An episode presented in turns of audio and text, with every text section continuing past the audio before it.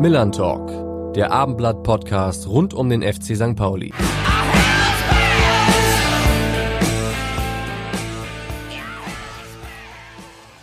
Ja, moin und herzlich willkommen zu einer neuen Ausgabe unseres Abendblatt-Podcasts Millern Talk rund um den FC St. Pauli. An meiner Seite darf ich heute mit großer Freude auch wieder meinen Kollegen Rupert Fabig begrüßen. Moin, Rupert. Moin, Carsten. Hubert, wir waren ja am vergangenen Sonntag gemeinsam Zeugen des zweiten Sieges von St. Paulis neuem Trainer Fabian Hürzeler. Es gab am Ende ein ziemlich souverän herausgespieltes 2 zu 0 gegen den ja, langjährigen Angstgegner Hannover 96.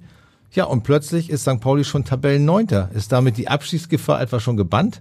Ich glaube, wenn man auf die Tabelle schaut und sieht, dass es nur vier Punkte Rückabstand oder Vorsprung sind auf den ersten Relegationsplatz, kann man davon noch nicht sprechen. Das ist wahrscheinlich eher so ein Abstiegsrennen aus zehn Teams, wobei St. Pauli da schon jetzt eindeutig die Pole Position zu besitzen scheint. Das war schon sehr souverän, wie sie gegen Hannover gespielt haben. Gegen Nürnberg effizient, bisschen glücklich und gegen Hannover souverän, absolut verdient. Also die ersten Eindrücke unter Fabian Hürzler sind sehr positiv.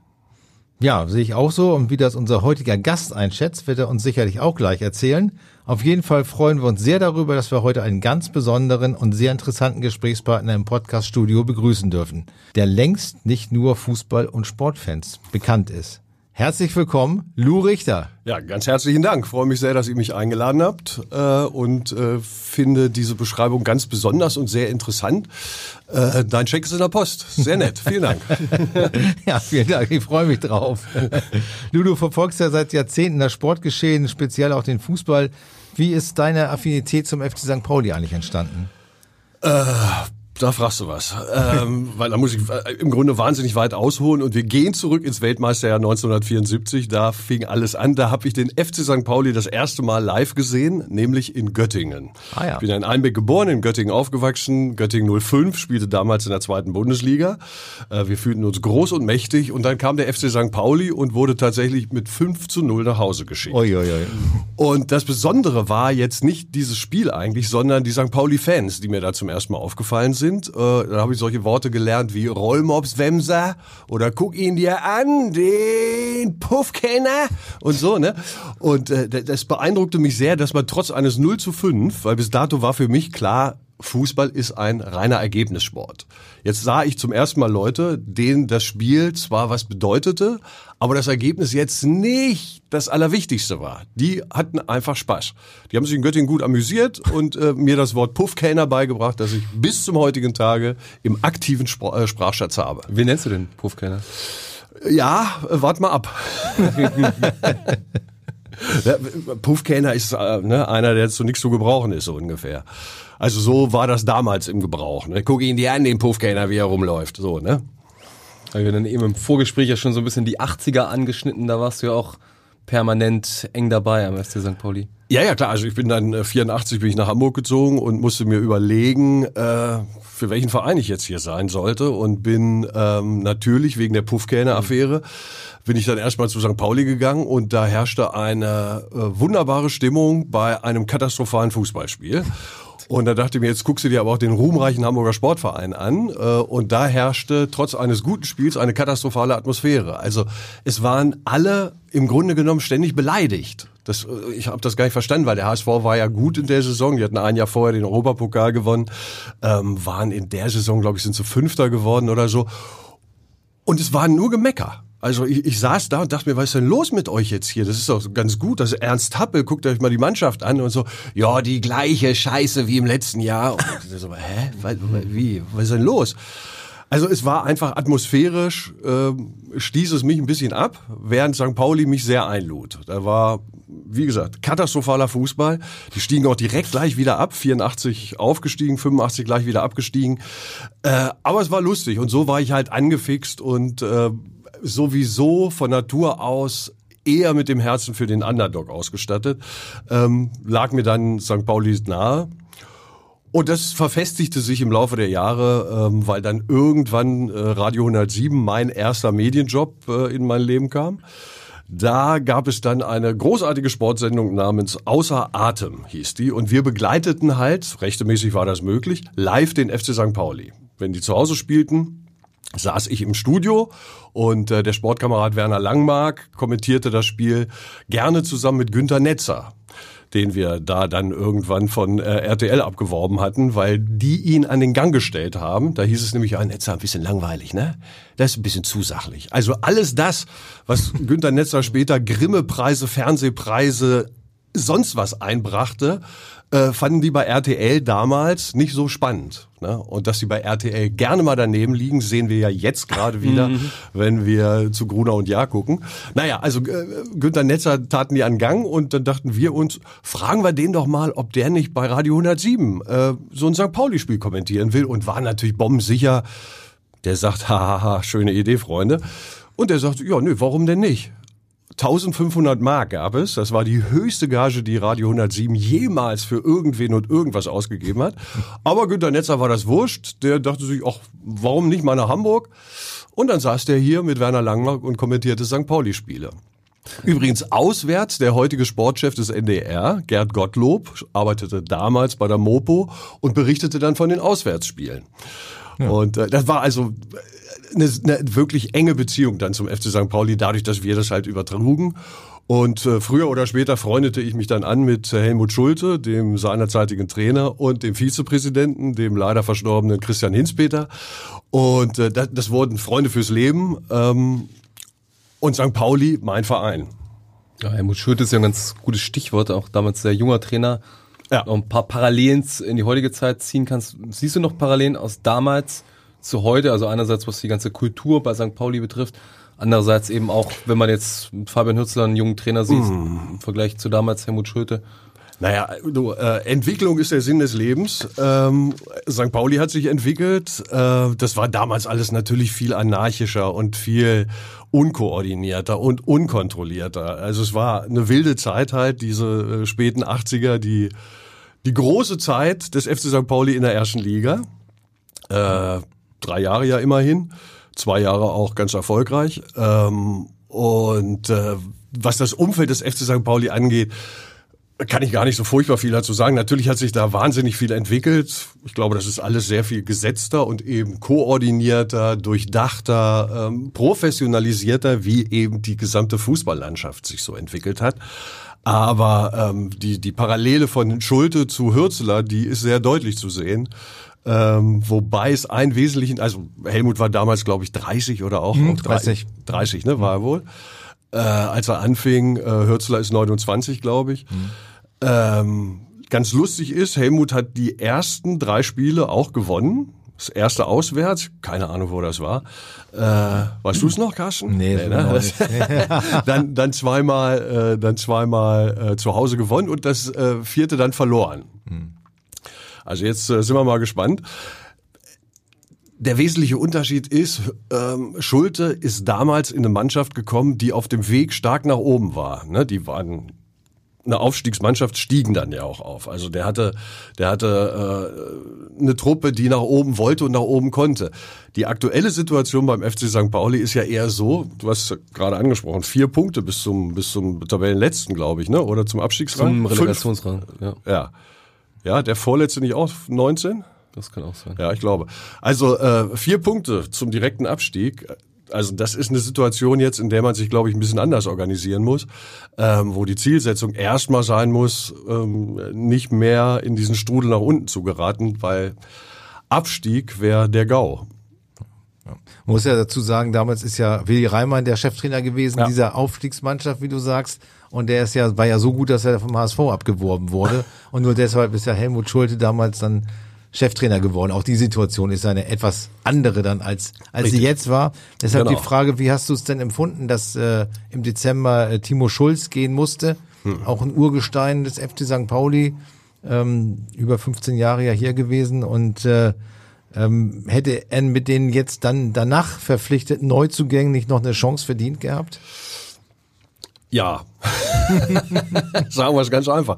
Ähm, mich hat das sehr überrascht, weil äh, zum einen Timo Schulz halt ein St. Paulianer ist, wie es nicht so viele gibt. Ähm, 15 Jahre sagst du, ne? Also äh, in, in allen Bereichen überall sich durchgebissen als äh, Co-Trainer, als Mannschaftsbetreuer. Ich weiß nicht, was er noch alles gemacht hat. Er war ja äh, U17-Trainer, glaube ich, U19-Trainer. Mhm. Äh, wirklich durch alle Instanzen und alle spielerischen Gremien durchgegangen und äh, überall einen guten Eindruck gemacht. Ähm, dann äh, dieses fantastische Jahr 2021, was das beste St. Pauli-Jahr war äh, seit ewigen Zeiten. Also ich kann mir nichts erinnern, was so, so toll war wie dieses 21er-Jahr. Ist halt doof, dass wir nicht in Deutschland auch das Kalenderjahr haben. Genau, dann, dann hätte alles geklappt. Aber das war toll. 2021 ein Kracher. Und ähm, ja, dann eben der verpasste Aufstieg. Dann diese schlechte Hinrunde. Meiner Ansicht nach gar nicht so schlecht äh, weil die eben einfach vom Ergebnis her nicht passte. Aber ich habe nicht gesehen, dass St. Pauli da eine Trümmertruppe war, die von den anderen hergespielt wurde, äh, dass man sich dachte, oh, hoffentlich kriegen die nicht fünf oder so.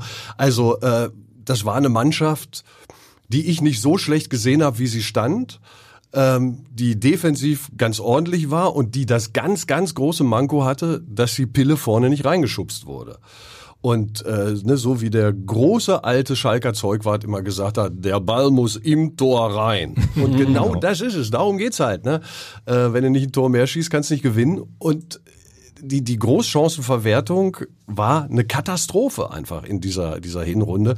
Ich weiß nicht, ich habe irgendwann eine Zahl gelesen, 17 zu 23, also 17 vergeigt von 23 Großchancen. Ja, äh, was willst du da machen? Und da bist du als Trainer auch eine ganz, ganz arme Wurst. Weil, ne, wenn du aufs Spielfeld läufst und sagst, guck mal, so geht er rein, wobei man das bei Schule auch nicht sicher hätte sagen können. Aber äh, das war eben das ganz große Manko. Das war das große Problem. Ich weiß nicht, ähm, was da hinter den Kulissen alles gelaufen ist und wer mit wem wie über Kreuz war. Äh, Sportdirektoren und Trainer müssen Konflikte haben. Da reden wir vielleicht später ja auch noch über, über Konflikte. Ja. Äh, müssen Konflikte haben. Wie klären Sie die? Wie versuchen Sie die aufzulösen? Irgendwas hat da nicht mehr gestimmt. Äh, irgendwer hat da nicht mehr mit irgendwem vernünftig geredet. Und entsprechend ähm, ist man irgendwann zu dem, ist ein bisschen viel irgend, oder? Äh, ist man irgendwann auf den Gedanken gekommen, vielleicht ist eine Trennung das Sinnvollste. Ähm, ich war sehr überrascht und äh, mir hat das sehr leid getan, weil ich äh, Timo Schulz wirklich für, ein, für einen klasse Trainer halte. Ähm, ich weiß auch, dass schon andere Vereine an ihn rangetreten sind, um denen müssen wir uns keine Sorgen machen. Und äh, so ähnlich wie es bei Helmut Schulte war, der ja ein Buch geschrieben hat, äh, Meine drei Leben auf St. Pauli, bin ich mir absolut sicher, ähm, dass wir Timo Schulz nochmal bei St. Pauli irgendwann sehen werden. Ganz klar. Ja, die Trennung ist ja damals bisschen kontrovers verfolgt worden, auch seitens der Fans und Mitglieder, die es jetzt nicht so St. Paulianisch mhm. empfunden haben. Was ist denn für dich St. Paulianisch eigentlich? Was macht denn der Verein aus, dass er Fans auf aller Welt, meine, nur am sportlichen Erfolg allein kann es ja offenkundig nicht liegen. Nein, das alleine macht St. Pauli schon mal aus. Also, dass es äh, sehr viele Menschen gibt, die sich mit diesem Verein identifizieren und ähm, ihm nahestehen und ihn unterstützen äh, die Fußball nicht eben als reine Ergebnismaschine sehen. Also dann musst du zu Bayern München gehen, dann kannst du jeden Montag in die Schule gehen oder zur Arbeit und sagen, haha, 5-0. Obwohl es im Augenblick auch mhm. ne, nochmal schwierig werden kann, glaube ich. Die Paris Saint-Germain-Spiele gucke ich mir mit großer Begeisterung an und gucke mal, was daraus kommt. St. Paulianisch ist zunächst mal liberal im absolut wortbesten Sinne. Jetzt nicht äh, Richtung Lindner, äh, mhm. aber äh, Freiheit, freiheitlich, äh, freigeistig, äh, unbeschränkt, uneingeschränkt, äh, offen für alle und alles. Ähm, das würde ich sagen, ist im Kern mal St. Pauli natürlich antifaschistisch, natürlich antidiskriminierend, aber im Kern zunächst mal offen und frei. Das ist mein Eindruck des FC St. Pauli, den ich damals von den Puffkellnern gelernt habe und äh, der sich bis heute so gehalten hat. Das erwarte ich vom FC St. Pauli, eine offene, freie, ähm, zugewandte und natürlich jede Form von Diskriminierung ausschließende Haltung. Ein besonderes Event im Millantor-Stadion war ja auch viele Jahre lang der, der Tag der Legenden, immer so in, im September in der Länderspielpause. Ähm, noch heute gibt es unten im Gang in der Haupttribüne so eine riesige Tafel mit den ganzen Namen, die zumeist eben an diesem Tag der Legenden auf dem Rasen des Millantor-Stadions gespielt ja. haben. Äh, ganz, ganz, ganz große Namen. Ähm, du warst in diese Veranstaltung auch sehr stark involviert, soweit ich weiß. Ähm, was hast du da eigentlich genau gemacht? Was war deine Aufgabe? Und wie sehr bedauerst du, dass es das äh, heute nicht mehr gibt? Äh, also es war so, dass 2004 Reinhold Beckmann, ähm, der Nestwerk gegründet hatte, eine Jugendhilfsorganisation, e.V., ähm, dass der sich überlegt hat, sag mal, jetzt pump ich seit fünf Jahren Geld in diese Organisation, da wird mir langsam teuer. Sollten wir nicht mal gucken, dass wir noch irgendwie anders Geld äh, auftreiben. Also äh, das war jetzt nicht aus Geiz oder Sparsamkeit, sondern er hat ja diesen Verein gegründet, was äh, eine große Tat war, hat den am Leben erhalten, hat viel Geld da reingesteckt.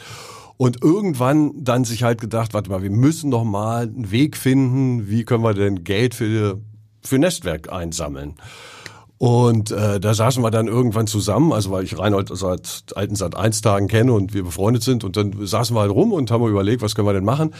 Äh, und Franz Beckmauer hatte zu Reinhold gesagt, ja, mocht's halt das Spiel. Ja, mocht's das Spiel. Na, mocht's das Spiel. So, dann saßen wir da und haben überlegt, was machen wir denn für ein Spiel? Und äh, mit dem schon angesprochenen Christian Hinspeter bin ich dann in eine Gastwirtschaft gegangen, ins legendäre Dieze, gibt's nicht mehr, leider. Und da äh, hat man dann die Idee, lass doch alte Herren gegeneinander spielen. Die, die immer noch können, die immer noch wollen, aber die kein Geld mehr dafür kriegen müssen. So, ne? Weil wir hatten erst überlegt, ja, vielleicht so am Saisonende dann nochmal diese Idee, Legionäre gegen Einheimische, so irgendwas. Mhm. Nee, war alles schwierig zu machen und dann fiel uns diese Länderspielpause ein. Und dann kam die Idee auf, ja, komm, hier, äh, alte Leute äh, rasieren sich nochmal die Wadenbeine. Und dann ging's los. Dann äh, haben wir das äh, immer weiter ausbaldowert, bis dann irgendwann 2005 der erste Tag der Legenden stieg mit Uli Hoeneß, äh, der nochmal seinen Elver nachgestellt hat und den tatsächlich auch wieder drüber geschossen hat. Bewusst oder versehentlich? Äh, ich ich glaube versehentlich. Wir hatten erst überlegt, wenn er, also, weil wir hatten, wir haben in der Halbzeitpause das Elfmeterschießen des Jahrtausends gemacht, was übrigens Manny Kals, glaube ich, gewonnen hat, ja. Also die besten, ja, ja, naja. äh, ich glaube, Manny Kals hat damals gewonnen, ja. Es war, waren sehr viele sehr gute Elfmeterschützen dabei und als kleines Bonmot haben wir gesagt, komm, äh, ne, Uli Hoeneß, du schießt noch mal den Elver von damals 76, ne, und diesmal schießt ihn rein. Und die hatten uns überlegt, wir platzieren äh, Tauben hinter dem Tor, wenn der reingeht, dass die Tauben dann aufsteigen und wir machen ein Feuerwerk eventuell, wenn er den reinschießt. Und er hatte sich auch wirklich viel vorgenommen, weil er hatte Fußballschuhe an und die weißen Adidas-Streifen mit schwarzer Schuhsohle, äh, Schuhwichser extra äh, dunkel gemacht, damit es nicht so auffällt, dass es ein Fußballschuh ist. Ne? Und ich meine, er wollte den reinschießen, aber er hat ihn dann, ich glaube, sogar daneben geschossen. Ja. Ja, aber ein Mensch, der wirklich Spaß versteht und äh, wir fanden das super, dass der, dass der seinerzeit uns da unterstützt hat, der ja auch den FC St. Pauli stark unterstützt hat, zwei ja. Jahre zuvor, als diese Retterkampagne kam. Und wir hatten da sehr viel Spaß. Also ich kann nur Schönes über Höhnes sagen. In dem Zusammenhang. gibt, gibt andere. Äh, Lu, Spaß verstehst du ja auch und naja. deine Bislang, bislang läuft sie ganz gut in den ersten 18 Minuten, kann ich sagen. Ja, nicht nur die Organisation dahinter beim Tag der Legenden gehört jetzt zu deinen beruflichen Talenten. Spaß habe ich angesprochen, du hast auch Comedy gemacht, du hast, wir kennen dich aus dem Radio, aus dem Fernsehen, du hast Songs komponiert, sogar Schlaflieder für Kinder. Ja, ja? das ist, äh, ja, das, also äh, du, du hast ja die, äh, ist schön, dass du nicht zehn nackte Friseusen erwähnst. Äh, nee, das ich vor drei Jahren mal, aber diesmal nicht. ja, weil äh, ich, ich glaube, wenn man das heute veröffentlichen würde, zehn nackte Friseusen, äh, mich würden sie ja irgendwo aber direkt aufhängen. Äh, weiß ich nicht. Ich, ich glaube aber, Mickey Krause singt's auch kaum noch. Hm, ich weiß es nicht. Also auf jeden Fall, das war ja, das war ja mehr oder weniger ein Unfall. Zehn nackte Friseusen war, war ja ein Comedy-Song, war auch für eine Comedy-Sendung geschrieben ursprünglich. Äh, da gab es eine Rubrik, die hieß Lieder gegen den Frieden. Und diese Lieder waren so geil, dass der Sänger im Refrain weggesprengt wurde. So, das war durch so einen Stopptrick gemacht. Ne? Also ich habe dann in unterschiedlichen Verkleidungen als Hansi Hirschhorn und so stand ich dann irgendwo rum und äh, dann gab es halt einen sogenannten Stopptrick. Also ich habe halt gesungen, dann ging ich raus aus dem Bild, Kamera blieb eingemauert, dann gab es eine Explosion und das sah dann halt zusammengeschnitten so aus wie den haben wir weggesprengt. Und diese Lieder waren halt alle wirklich, sagen wir mal, herausfordernd. ne? So. Und eins davon war halt zehn nackte Friseusen und das äh, kam dann in die Hände von Mickey Krause, äh, der gerade am Ballermann unterwegs war, aber mit Ole, wir fahren den Puff nach Barcelona und Anita, das waren seine beiden Hits. Deshalb konnte der zehn nackte Friseusen gebrauchen und äh, für uns war es auch nett, weil es ein bisschen äh, Taschengeld dazu gab. Aber, aber äh, was ich tatsächlich toll finde, äh, also stolz ist jetzt immer so ein großes Wort. Also worauf bin ich stolz? Morgens aufstehe. Aber äh, was ich wirklich toll finde, ist, äh, ist, was ich sehr gerne mag, sind diese Kinderlieder, Schlaflieder, die wir mit einer Hebamme gemacht haben, die damals allerdings noch Schauspielerin war. Ninja Kim heißt die. Kann man mal bei Spotify gucken. Ninja Kim. Und äh, mit der haben wir Schlaflieder aufgenommen.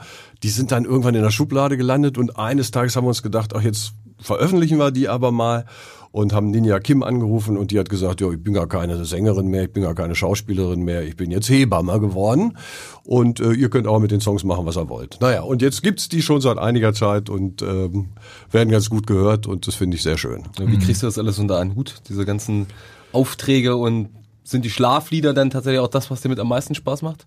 Nee, mir macht's am meisten Spaß, mit euch bei einem Podcast mmh, zu sitzen. Und das macht mir am meisten Spaß. Ja, natürlich. Das ist der Tag, auf den ich mein Leben lang hingearbeitet habe. Nee, du, Spaß macht immer das, was Spaß macht gerade. Und das ist halt unter Umständen in einer Woche was anderes als in dieser Woche. Vielfalt ist die Würze des Lebens. Ne?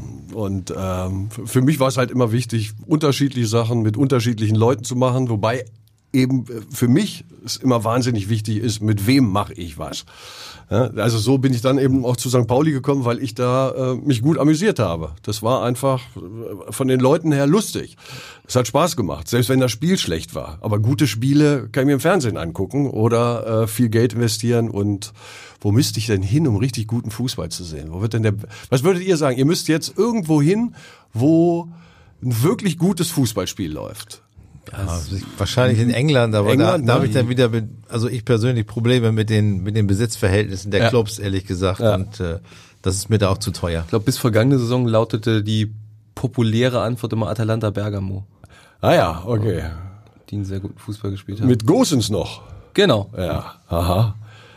Atalanta Bergamo, meinst du ja echt? Ja, die haben sehr guten Fußball gespielt. Neapel auch, glaube ich, ne? Ja, jetzt diese Saison läuft es auf jeden Fall. Zumindest sehr erfolgreich, ja. Arsenal auch schön. Arsenal wirklich gut dieses ja. Jahr, ja. Ja. Also Traumspiel wäre Arsenal gegen Atalanta Bergamo. Das kriegen wir, glaube ich, die Saison nicht mehr hin. Wird, wird diese Saison schwer. Kann es ja irgendwann geben. Ja. Ja, Lu, ähm, Sport, Comedy, Musik, äh, das ist ja so grob gesagt alles so unter dem Stichwort Unterhaltung äh, zu so, subsumieren, zusammenzufassen. Ähm, 2019, 20, ja, 2019 hast du nochmal einen ganz anderen Weg eingeschlagen der scheinbar so gar nicht zu einem Menschen passt, der immer fröhlich und humorvoll daherkommt. Ähm, du hast nämlich eine Ausbildung zu einem zertifizierten Mediator gemacht. Was, was war dazu der Antrieb?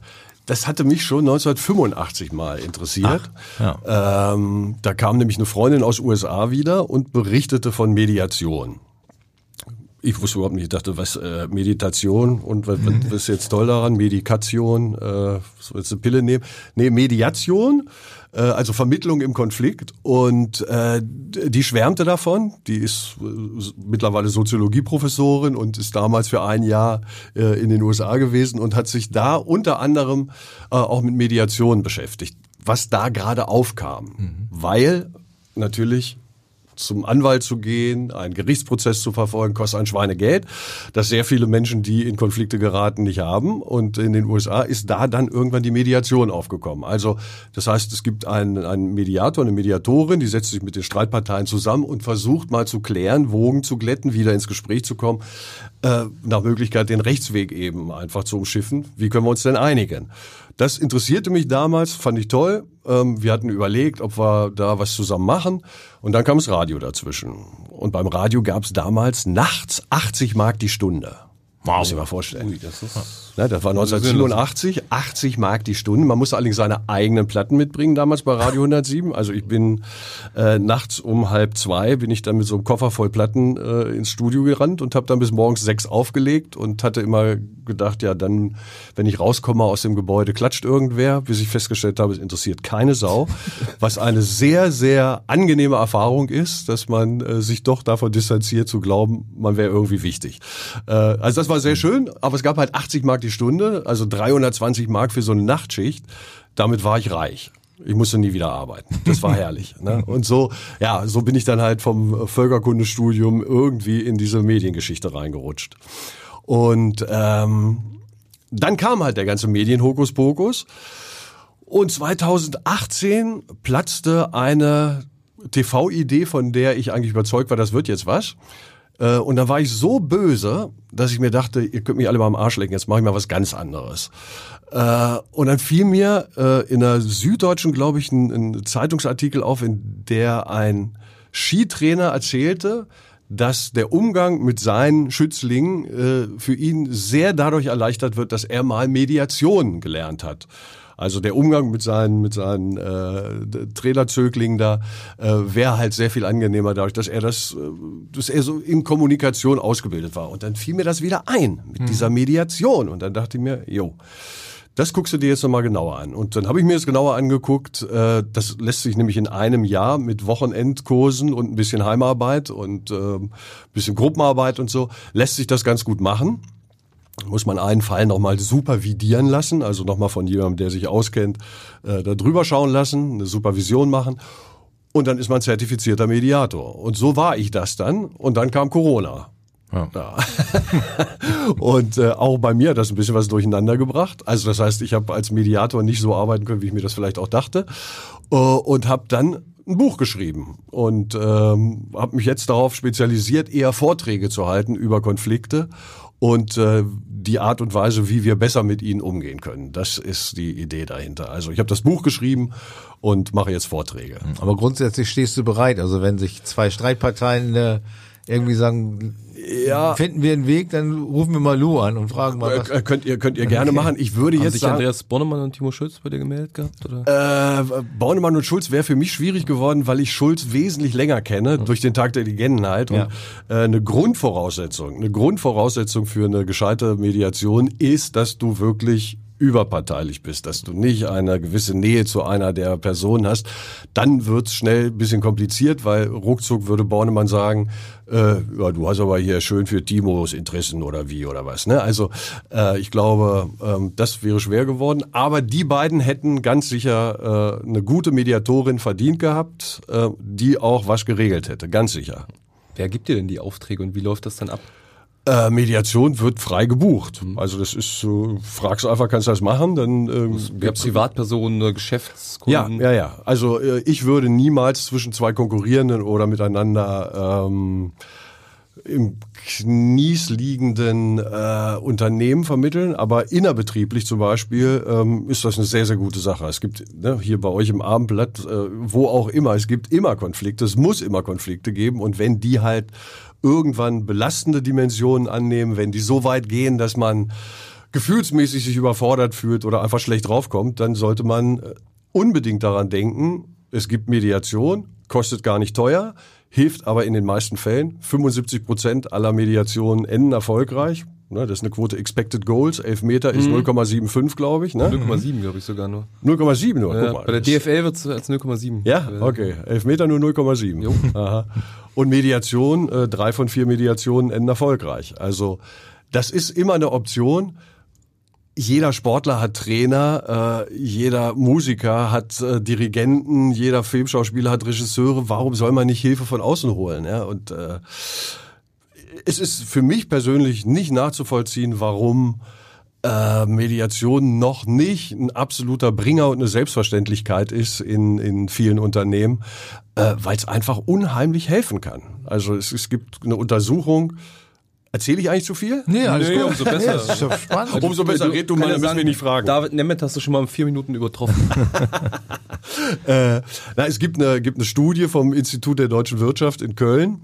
Die haben mal versucht auszurechnen, wie groß der volkswirtschaftliche Schaden durch Konflikte alleine in Deutschland ist. Was würdet ihr tippen? Volkswirtschaftlicher Schaden durch Volkswirtschaftlich, der ungelöste Konflikte, durch weggeschobene Konflikte alleine in Deutschland. Milliardenhöhe gehen. Milliarde ist gut. Wie viel? Acht. Was hast du? 20. Ja, siehst du, das ist die Reife des Alters. Ah, ja. 50. Oh. 50 haben die ausgegangen. 50 Milliarden, das sind dann solche Sachen wie Mobbing, äh, Dienst nach Vorschrift, ne, äh, innere Kündigung. Guck mal beim NDR, wie viel da innerlich gekündigt haben. ähm, ja, äh, solche, solche Phänomene halt. Ne? Natürlich auch krank feiern. Hinter jedem Rücken, oh, ich habe Rücken, ich komme nächste Woche nicht. Wenn du genau hinguckst, ist da ganz oft ein Konflikt auch irgendwie dabei, bis hin dann halt zu solchen Phänomenen wie Burnout, äh, vegetatives Erschöpfungssyndrom und, und, und. Ganz oft eben unter Beteiligung eines Konflikts. Wie läuft die Medita äh, Mediation dann ab? Äh, zunächst mal macht man ein Vorgespräch und hört sich an, ähm, um was es da eigentlich geht. Wichtig ist nach Möglichkeit, fast immer, äh, Freiwilligkeit. Also wenn einer sagt, so, wir machen jetzt eine Mediation und du Sack machst mit und der sagt, da habe ich überhaupt keinen Bock drauf, dann ist schon vorbei. Es muss Freiwilligkeit da sein, es muss die Bereitschaft da sein, sich mit dem anderen und mit der anderen Perspektive äh, auseinanderzusetzen. Das ist eine Grundbedingung, anders würde ich es gar nicht machen oder nie machen. Und ähm, dann gibt es ein Vorgespräch, dann hört man sich an, worum geht's eigentlich und dann äh, entwickelt man einen Fahrplan, wie wir anfangen. Und da gibt's im Wesentlichen gibt's vier Phasen. Da würde ich jetzt, äh, glaube ich, wirklich ein bisschen zu weit greifen. Aber äh, gibt unterschiedliche Phasen und wichtig ist zu verstehen, die Mediatorin, der Mediator löst den Konflikt nicht. Das machen die Parteien selber, denn die sind die Spezialisten. Nur die wissen wirklich, worum es geht in diesem Konflikt. Aber ein Mediator, eine Mediatorin vermittelt und ähm, strukturiert diesen Prozess so, dass das am Ende zu einer einvernehmlichen Lösung führen kann. Das ist das Ziel. Das wollen wir erreichen. Wir wollen uns von der Belastung befreien. Wir wollen uns von der Beeinträchtigung entlasten. Äh, Und das ist angezielt bei der Mediation und wird eben in drei von vier Fällen auch geschafft. Jetzt, jetzt gibt es ja gerade einen äh, bundesweit sehr prominenten Konflikt, Bayern München und Manuel Neuer. Wie, wie, wie, wie, ja, wie hast du das äh, sowohl aus Sicht des Mediators als auch aus Sicht des Journalisten wahrgenommen? Äh, erstaunlich finde ich, also dass, dass Manuel Neuer diesen Weg äh, gewählt hat, möglicherweise beraten von Philipp Lahm, der ähm, vor einigen Jahren, also auch schon lange, lange her, glaube ich. 2010, so ne? Genau, das war vor, ja. vor Südafrika. Äh, Ballack ähm, verletzt, sollte aber eventuell zurückkommen und Lahm, der dann auch einen relativen Alleingang gestartet hat, äh, auch nicht mit Bayern abgesprochen, auch sehr äh, ja, wie soll ich sagen, sehr zielorientiert, ne? sehr zielorientiert seinerzeit dann seine Position und seine Interessen da deutlich gemacht hat. Ähm, ich, ich fand es erstaunlich, dass 2023 der Kapitän des FC Bayern München und der Nationalmannschaft ein Interview gibt, das so losgelöst ist von den üblichen Sachzwängen. Ja, also das fand ich aber auch toll, großartig, raus damit. Ne? Also gerade als, als Mediator kann ich immer nur sagen, Klarheit geht vor Harmonie. Äh, ob er das jetzt so unabgesprochen und äh, im Sologang äh, hätte machen müssen, weiß ich nicht. Aber äh, fand ich fand ich erstaunlich. Und man sieht ja, äh, was dahinter steckt. Und das sind wirklich also die ganz klassischen Phänomene, die wir in so vielen Konflikten äh, sehen können. Äh, da geht's ganz klar um Gerechtigkeit, da geht's um Anerkennung und Wertschätzung und da geht's um Zugehörigkeit. Manuel Neuer ist Kapitän dieser Mannschaft, hat, äh, hat der FC Bayern hat ihm wahnsinnig viel zu verdanken. Jetzt schmeißen die, ohne mit ihm zu reden, ohne ihn in irgendeiner Form einzubinden, seinen, äh, seinen Torwarttrainer, mit dem er ewig zusammengearbeitet hat, schmeißen den raus. Das geht nicht. Man muss mit, also ne, es kann nicht jeder immer bei allem mitsabbeln. Das geht halt nicht. Ne, wenn der Vorstand tagt, ist der Pförtner nicht gefragt. Ist halt so. Aber wenn wenn es um Fragen der Pförtnerei geht, müsst ihr nachts da zu zweit sitzen oder reicht auch einer? Oder braucht ihr vielleicht noch einen mehr, müsst ihr zu dritter sitzen? Ja, da muss man mit dem Pförtner reden. Hm. Und wenn es um Torwartfragen geht, beim FC Bayern München, dann kann man nicht ohne Manuel Neuer entscheiden. Das geht nicht. Also das ist einfach ein Affront und das muss der so als Affront hinnehmen. Das ist eine tiefe Verletzung, eine tiefe Kränkung. Zugehörigkeit äh, ist, ist äh, ja ein ganz, ganz wesentliches, elementares Feld, wo, wenn Verletzungen auftauchen, es Riesenkonflikte gibt.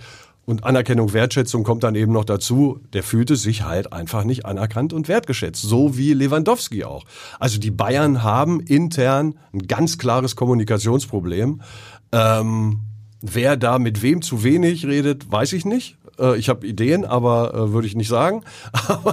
die sollen nicht mal schön buchen, oder? Bitte? Die sollen nicht mal lieber schön buchen, bevor die Ideen hier Ja, den bin ich zu unwichtig. Also die, die buchen irgendjemanden, der 1000 Dollar die Stunde haben will. Äh, einer, der äh, einen New York Times Bestseller geschrieben hat, bevor die auf mich kommen. Da, ähm, ja. da, da äh, greifen die ins oberste Regal. Gut, den, den Times Bestseller da stehst du ja auch kurz davor, Adi, ne? und sich so die Bestsellerlisten anschaut. Ich hatte, ja, äh, der Hammer ist, dass mein kleines Buch was wir an der Stelle nochmal erwähnen können. Ja. Ihr könnt mich mal gerne haben. Genau, ihr könnt mich mal gerne haben, wobei das gerne eben eine Abkürzung ist für gemeinsam, ergebnisorientiert, rücksichtsvoll, neugierig, einvernehmlich.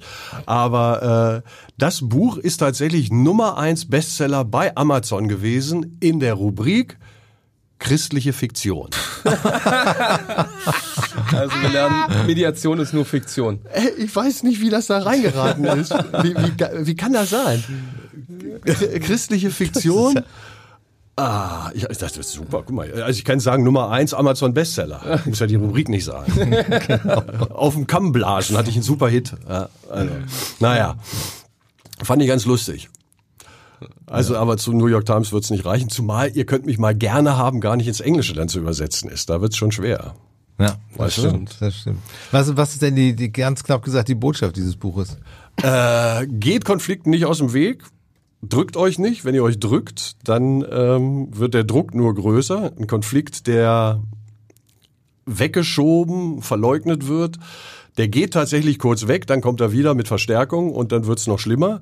Wir müssen uns mit Konflikten auseinandersetzen. Ähm, wenn wir das tun, dann ähm, kann jeder Konflikt ein Motor sein für eine positive Veränderung, für eine Verbesserung.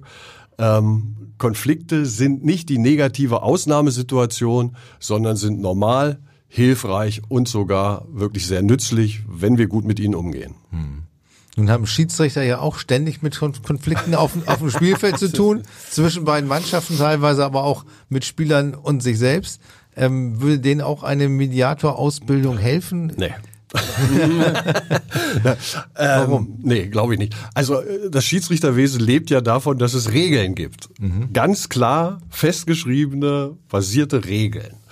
Und äh, der Schiedsrichter wacht darüber, dass diese Regeln eingehalten werden. Da kann er mal daneben liegen, dann müssen wir das akzeptieren, so ist das nun mal. Man, Menschen machen Fehler, was soll's. Äh, die Mediationsausbildung hilft da, glaube ich, relativ wenig. Äh, was helfen könnte, also weil, weil im, im menschlichen Leben haben wir halt nicht so klare Regeln. Ne? Mhm. Das Leben ist immer Verhandlungssache und wir müssen, wir müssen sehen, wie kommen wir klar, was machen wir, was willst du, was will ich, wie können wir da was hinkriegen, was uns beiden gefällt.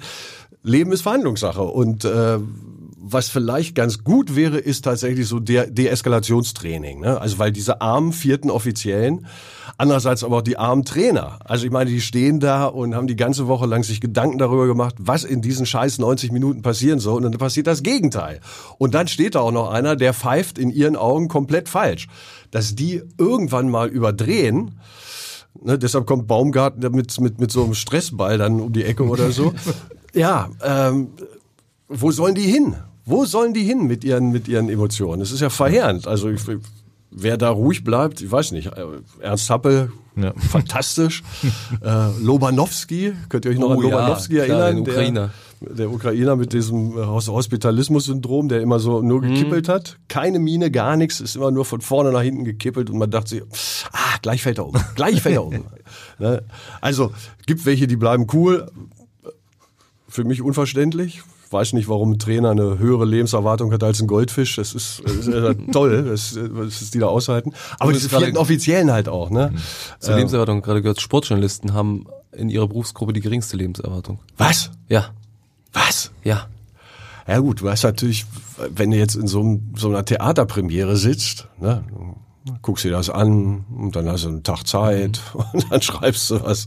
Sport heißt halt, äh, 88. Minute steht 1-0, du hast alles reingehackt und auf einmal fällt das, äh, der Ausgleich und du kannst alles wegschmeißen und nochmal neu machen. Ne? Und, und, und das wahnsinnig schnell. Also klar, Sportjournalismus, glaube ich, ist ja, die stressigste Variante von Journalismus wahrscheinlich. Ja, weiß ich nicht. Wenn du, wenn du mit, äh, mit Habeck um die Welt fliegst, das kann auch schon anstrengend werden. Polizei, Feuerwehr, Berichterstattung, Stimmt, stimmt, so stimmt, stimmt. Also, naja. Ja, ja, ja, ja. Clankriminalität ist wahrscheinlich auch so ein Thema, wo du als Journalist Ärger kriegen kannst. Ja, ja. Oh ja. ja. Also, äh, wo waren wir? Kriegst du privat jetzt eigentlich noch Ärger? Beim Ärger war mal? Oder bist du jetzt so ein guter Mediator, dass dir das auch Ich habe ja Gott sei Dank eine Frau, äh, die also sowas von ausbalanciert Das ist. würdest du übrigens da im Wikipedia-Eintrag mal sagen, dass du eine Frau hast. wir sind nicht verheiratet. Ach so, stimmt, dann geht das noch als wir sind, wir sind nicht ver ja müssen wir halt irgendwann mal machen oder so aber äh, äh, aber also für mich ist das ist das meine Frau und das ist äh, es wäre nicht anders wenn wir verheiratet wären kein Stück ne? also ähm, fehlt halt dieses Ritual das vielleicht ja ganz lustig wäre seid ihr verheiratet Ja. ja wie lange ähm, seit 1987. oh ja Ja. oh ja schon äh, Gold, Werden, äh, werden, also, silberne Hochzeit werden 37 Jahre, ja, tatsächlich. sagenhaft Ja. mit derselben Frau Ja, mit derselben Frau, ja. und du Ich bin nicht verheiratet. Nee? Okay. Ja, da führen wir 2-1 hier, die Ledigen. Das stimmt. Aber, äh, nee, und, und die, die ist sehr ausbalanciert, ist äh, sinnvollerweise eine Psychotherapeutin, für Kinder und Jugendliche allerdings. Also ich bin da schon ein bisschen entwachsen, aber ähm, da gibt's wenig Streit. Und ähm, ansonsten versuche ich auch, wenn ich mich wirklich ärgere, ähm, kurz mal richtig durchzuatmen, mir zu überlegen, ist es mir das wert, jetzt zu eskalieren. Im Straßenverkehr eskaliere ich ständig und immer, im Auto sowieso. Herrlich. Also äh, da ist Puffkellner noch eine sehr, sehr liebevolle Liebkosung. Aber du bleibst in deinem Wagen sitzen. Ich bleib sitzen. Ich, steig nicht aus. Nein, nein, nein, um Gottes Willen. Aber ich pöbele. Ne? Also so aus, aus Das ist ja ein sicherer Raum, da passiert ja nichts. das ist es halt, ne? Mir hat irgendwann mal einer erzählt, es wäre so ein bisschen so wie in Mutters Leib. Wir würden uns so geborgen fühlen, ne? Durch dieses, äh, dieses eingeschlossen und, und umschlossen sein und so, da könnte uns nichts passieren. Deshalb äh, benehmen wir uns da zum Teil so irre. Ist nur schlecht, wenn kleine Kinder hinten noch an Bord sind. Das ist schlecht. Die lernen das alles. Ja, die schreiben mit. Puffkellner, Sprichst du? Rollmopswemser. ja, ja, das äh, gilt zu vermeiden. Ja, wo wir schon im, im privaten sind, wir kommen ja beide aus einer ähnlichen Region. Ja. Du aus Einbeck, etwas nördlich von Göttingen, ich ein Stück südöstlich von Göttingen. Wir kennen uns da beide aus. Wo warst du nochmal her? Aus, es sagt ja wahrscheinlich, dir wird's was sagen, den Hörern nicht, aus dem Eichsfeld, aus der nordwestlichsten ja, Ecke bitte. Thürings. Aber, Eichsfeld. wobei, wenn du hier der christliche Eichsfeld? Fiktion-Autor bist, du bist der große Christ hier, weißt du, dass das Eichsfeld eine erzkatholische Enklave ist. Oh, das hallo. Ja bekannt sein. Oh, hallo, oh, hallo. Und äh, stark geprägt von Otto Bock. Ja. Ja, Otto Bock Das ist- allerdings das westdeutsche Eichsfeld. Ich komme aus Ach dem so. Ostdeutschen. Ja, okay. Eichsfeld bleibt Eichsfeld. Und das Schöne ist, dass das Arxfeld hat ja auch so einen schönen Dialekt, ne? Den man mir aber nicht anhört, oder? Den hört man dir überhaupt nicht an. Was selber Ölf schade und das ist. Örste, das So, ja. ginge schon, ja. Na, der Göttinger neigt ja dazu, das, äh, das A zum, also das EI zum A zu machen. Ne? Also der Schnadermaster Hahnemann warf Draharmer Wase gerade in die Lahne, da war alles Was, Wart und Brat. So Ah. spricht der Göttinger. Ne? Ja, ja, wir kommen aus der gleichen Ecke. Ja, aber wir kommen aus einer Ecke, wo es keinen wirklich erfolgreichen Fußball gibt. Du hast Göttingen nur fünf, vorhin vielleicht mal angesprochen, Ja. aber das hat genügt, um dich damit in Verbindung zu bringen, dich heiß zu machen? Ja, äh, bei mir war es äh, 1970 die WM. Ah ja. Äh, das, das, äh, Gerd Müller war mein Idol, äh, bleibt mein Idol, einer der größten Fußballer aller Zeiten, weil der was hatte, was du halt nicht lernen kannst, was du nicht vermitteln kannst, was Instinkt ist, was ähm, ja Sechster, Siebter und Achter Sinn. Äh, ne? Also wie der Tore geschossen hat. Und Gerd Müller war mein Held, das war mein Idol. Und 1970 bin ich halt äh, angefixt worden durch diese WM damals, das Jahrhundertspiel gegen Italien und so. Ne? Äh, und Uwe Seelers Hinterkopf. Ja. Natürlich. Der auch gerne beim Tag der Legenden war übrigens. Absolut, Also wir ich. sind sehr froh, dass er ähm, sich da immer engagiert hat und Nestwerk unterstützt hat. Uwe. Auf, auf dem Sofa neben dem Spielfeld. Genau, genau. Mit Charlie Dörfel zum Teil Genau so. nochmal. Ja. Ja, genau. Ja, ja. Ja, wo hast du selber gekickt? Vielleicht auf dem Vorhof der Einbecker Brauerei. Das ist ja so bundesweit das Einzige, was man so von Einbeck kennt. Äh, Das Bier, was von dort kommt. Ähm, Ich habe gehört, da gibt's auch irgendwie eine witzige Story. Äh, zu, zu, zu Bier. Ja. Äh, Ja, ich bin ja natürlich mit Urbockbücher in der, in der Muttermilch schon großgezogen worden. Na, ich ich habe sehr früh die Abgründe des Alkoholismus kennengelernt, weil, in, in äh, Einbeck gab es einmal im Jahr, damals als ich klein war, die sogenannte Thiers-Woche. Und in dieser Thiers-Woche, da wurde halt aus der Partnerstadt Thiers in Frankreich, wurden Leute halt eingeladen, die kamen dann nach Einbeck und weil es halt so schönes Bier gab, gab's das auch als Freibier. Die kriegten alle so einen dicken Humpen, so eine Art Maßkrug. Und dann gab's aus dem Till-Eulenspiegel-Brunnen, der auf dem Rathausplatz äh, steht, da floss dann das Bier raus. So, und das heißt, die Leute standen da, da mit ihrem Krug und haben da äh, sich die Krüge voll gemacht und anschließend sich selbst und lagen dann früher oder später alle hacke dicke, fette, dicht in ganz Einbeck rum. Also das war äh, also ein erschütterndes Bild wie die ganzen Franzaken da, äh, Entschuldigung, die ganzen Franzosen da, äh, da so blau äh, in der Ecke lagen. Es war, es war herrlich. Weil die Thiers-Woche wurde eingestellt natürlich, ist klar, weil äh, das war der deutsch-französischen Völkerverständigung nicht förderlich auf Dauer, weil die am nächsten Tag dann den Schädel hatten wie ein Rathaushalt.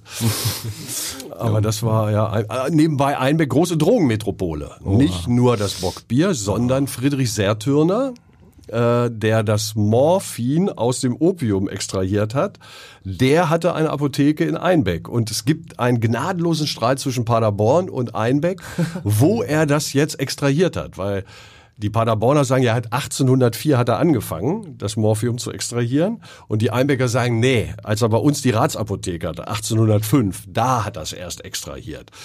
Man kann ihn nicht mehr fragen, aber er ist in Einbeck beerdigt und deshalb gehe ich davon aus, Einbeck war es. Sonst wäre ein Mediator gefragt zwischen Paderborn und Einbeck. Ja, gerade in Ostwestfalen gibt es eine große Mediationstradition, ähm, weil der 30-jährige Krieg ja tatsächlich durch eine Mediation beendet wurde. Äh, heute wird man sagen eine Shuttle-Mediation und es ist bis heute absolut unklar, wie das passieren konnte, weil äh, da so viele verfeindete Mächte mit total unterschiedlichen Interessen aufeinanderpreiten. Und es gab zwei Männer, Contarini hieß der eine und Kiji hieß der andere. Der eine später Papst geworden äh, die das tatsächlich über fünf Jahre mit endlosen Vermittlungen und Depeschen hin und her und Reiserei und sonst was hingekriegt haben, dass äh, 48, 1648 dieser westfälische äh, Friede dann zustande kam. Äh, das war ein, ein, eine Triumphstunde, Triumphjahre der Mediation. Um vom westfälischen Frieden nochmal in die Aktualität zurückzukommen, aber auch den Bogen zum Urburg zu schlagen. Sonntag am späten Gibt's da einen Nachmittag. Äh, Ja, Sonntag am späten Nachmittag gebe ich entweder einen aus oder ge- geben die St. Paulianer entweder einen Ja. aus oder es gibt Frustsaufen. Das Ja. steht das Spiel gegen den ersten FC Kaiserslautern an, Ich der glaube, extrem stark auch wieder aus der Rückrunde gekommen ist. ja, ja. Wie siehst du das? Weder Frustsaufen noch Jubelchöre, das äh, kann ich mir nur als 1-1 unentschieden vorstellen, weil äh, ja, äh, Kaiserslautern glaube ich nicht zu schlagen ist an diesem Sonntag. Die sind die einzige Mannschaft im bezahlten Fußball über alle drei Ligen ja, die auswärts noch nicht verloren haben. Gibt's gar nicht sonst. Ne? Glaube, generell nur zweimal die ganze Saison verloren. ja, also die sind, glaube ich, echt schwer zu Wahnsinnig schlagen, haben, haben einen tierischen Lauf gerade, haben leider den Stürmer, den St. Pauli bräuchte, Terrence Boyd. Ähm, der ist leider an uns vorbeigegangen. Also das wäre schön gewesen, wenn der aus Halle hierher gekommen wäre. Auch für ihn. Scheint auch ein cooler Typ zu sein. Ja, ja, Büffel halt, ne? So, also könnte dann noch nebenbei als Türsteher bestens auf dem Kiez arbeiten. äh, ja, super Stürmer, guter Typ. Ähm, Andererseits ist St. Pauli, glaube ich, auch sehr gefestigt mit einer, mit einer guten Idee jetzt, die ich gar nicht so sehr jetzt dem neuen Trainer Fabian Hürzeler äh, anlasten würde, weil so viel, glaube ich, hat er nicht gemacht. Ein paar Stellschrauben sicherlich verändert und für eine gute Atmosphäre, für eine positive Atmosphäre gesorgt, was brutal wichtig ist. Ähm, aber ich glaube, diese Betonung auf wir gucken erstmal, dass wir nichts reinkriegen. Wir gucken erstmal, dass wir hinten sauber sind. Ähm, wir müssen nicht notwendigerweise den Ball haben, aber was wir machen müssen, ist die Umschaltsituation so nutzen, dass wir effektiv in, in Situationen kommen, wo wir mal die, die, die Räuser anpeilen können. Ähm, das ist, glaube ich, ganz gut. Ich glaube, äh, was auch noch gut ist, Karol Metz, mhm. den finde ich super. Äh, alles, was ich von dem bisher gesehen habe, äh, ja, den finde ich einfach, das, ich glaube, das ist eine richtig gute Verstärkung. Einer, der der Defensive nochmal eine neue Stabilität gibt. Äh, ich glaube auch in allen Spielen, wo der dabei war, zu null. Zu ne? null. Ja. Mhm. Anders als wenn man sich genau anguckt, gegen Nürnberg hätte schon das eine oder andere reinfliegen können, ne? wenn man ehrlich ist. Aber äh, also ich glaube, der ist toll. Äh, und äh, Afodayan? Afodayan. Afolayan. Afolayan. Afolayan war, Gott, Schande über mein Haupt. Könnt ihr das rausschneiden? Pass auf, ich sag mal. Und der neue Stürmer Afolayan, so. Jetzt müssen wir nochmal was rausschneiden. Wenn ich es richtig verstanden habe im Milan-Tor-Stadion, wurde es von der Stadionsprecherin durchgehört, dass er Afol Afolai heißt oder so original ausgesprochen. Ich, okay. der ist ja, er, er, ist ja, er ist ja Engländer. Sagen wir, Dapo. Ne? Dapo, okay. Dapo. Er ist ja, er ist ja Engländer. Also wahrscheinlich ist er Afolain. Ja. So. Vermute ich mal. Sagen wir Ethel Lane, ja, also, dass man es einfach nur so sauber verschluckt. Also wir wissen, wen wir meinen. Also genau. das, das, ist das Wichtigste. Der, der, glaube ich, ist auch ein echter Gewinn. Mhm. Ähm, muss man gucken, wie schnell äh, spricht sich das rum, dass der fix ist. Ne? Wenn die Gegenspieler mal einen Meter mehr Abstand lassen, dann äh, kommt er vielleicht nicht mehr vorbei. Also muss man gucken. Ähm, der ist auf jeden Fall tierisch schnell. Das ist eine Qualität, die im modernen Fußball durch nichts zu ersetzen ist, außer durch noch mehr Schnelligkeit. Ja. Ähm, aber ich glaube, das sind zwei, die der Mannschaft helfen. Diese beiden Siege haben es ordentlich zurechtgerückt, äh, dass es nicht mehr ganz so traurig aussieht. Also, äh, ich glaube, Sonntag das Unentschieden und dann ist schon was gewonnen. Und wo wird St. Pauli am Saisonende landen? Äh, ich glaube, so furchtbar viel werden sich nicht mehr verbessern können, weil nach Kiel nach oben sind es schon acht Punkte, glaube ich. Fünf oder? jetzt? Fünf. Hm? Ah, nur noch fünf. Ja, Kiel hat verloren. Ah, ja, gut, dann, dann werden sie noch siebter. Oha. Hm. Dann werden sie noch siebter. Dann sind sie ja in den Top 25. Das, das ist immer, es doch. immer so als mhm. Ziel angepeilt genau. wird. Genau. Von Helmut seinerzeit ausgegeben. Ja, Helmut genau. Schulte. Der war der äh, Erste, der das, glaube ich, äh, ausgegeben hat. Wir wollen Top 25 sein. Ja. Aber es wird von Oke heute weiterhin propagiert. Wenn er schlau ist. Genau. Ist er, glaube ich. Ist er, glaube ich. Ja, das ist doch ein schönes Schlusswort. Damit sind wir schon wieder am Ende und der heutigen Ausgabe des Millern Talks. Herzlichen Dank, lieber Lou. Hat richtig viel Spaß gemacht. Danke und, euch. Vielen Dank. Äh, danke für deine interessanten Einblicke. Und ähm, ja, ich danke auch Rupert. Danke, sehr gerne. Auch vielen Dank, du Puffkenner. Uiuiui. Ui, ui. Jetzt bitte keine Konflikte. Würdest du bitte rauskommen? Bitte keine Konflikte am Ende. Nein, nein, nein. Und wir hören uns dann wieder bis vor dem nächsten Heimspiel des FC St. Pauli in zwei Wochen. Dann wird der FC Hansa Rostock ans Millantor kommen. Uh. Ja. Da habe ich keine Karten gekriegt. Das ist ganz traurig. Oh. Ja, weil es ist echt schwierig mittlerweile Karten zu kriegen. Wenn oh, du es online versuchst und nicht eine Stunde vorher da schon irgendwie was versuchst. Also ich habe zehn vor elf, klinke ich mich ein, warte, warte, warte, bitte, warte, bitte, warte, bitte. Hallo, da bist du ja. Oh, keine Tickets mehr. Also, mh, hm, schade. Das ist wirklich ein spannendes, aufgeheiztes Spiel auf jeden Fall. Ja, ja, ja, ja. Der FC Hansa Rostock. Dann hören wir uns wieder. Also. Genau. Alles Vielen klar. Dank. Ich danke für die Einladung. Ciao. Euch alles Gute. Danke. Okay. Ciao. Jo, ciao. Weitere Podcasts vom Hamburger Abendblatt finden Sie auf abendblatt.de slash podcast.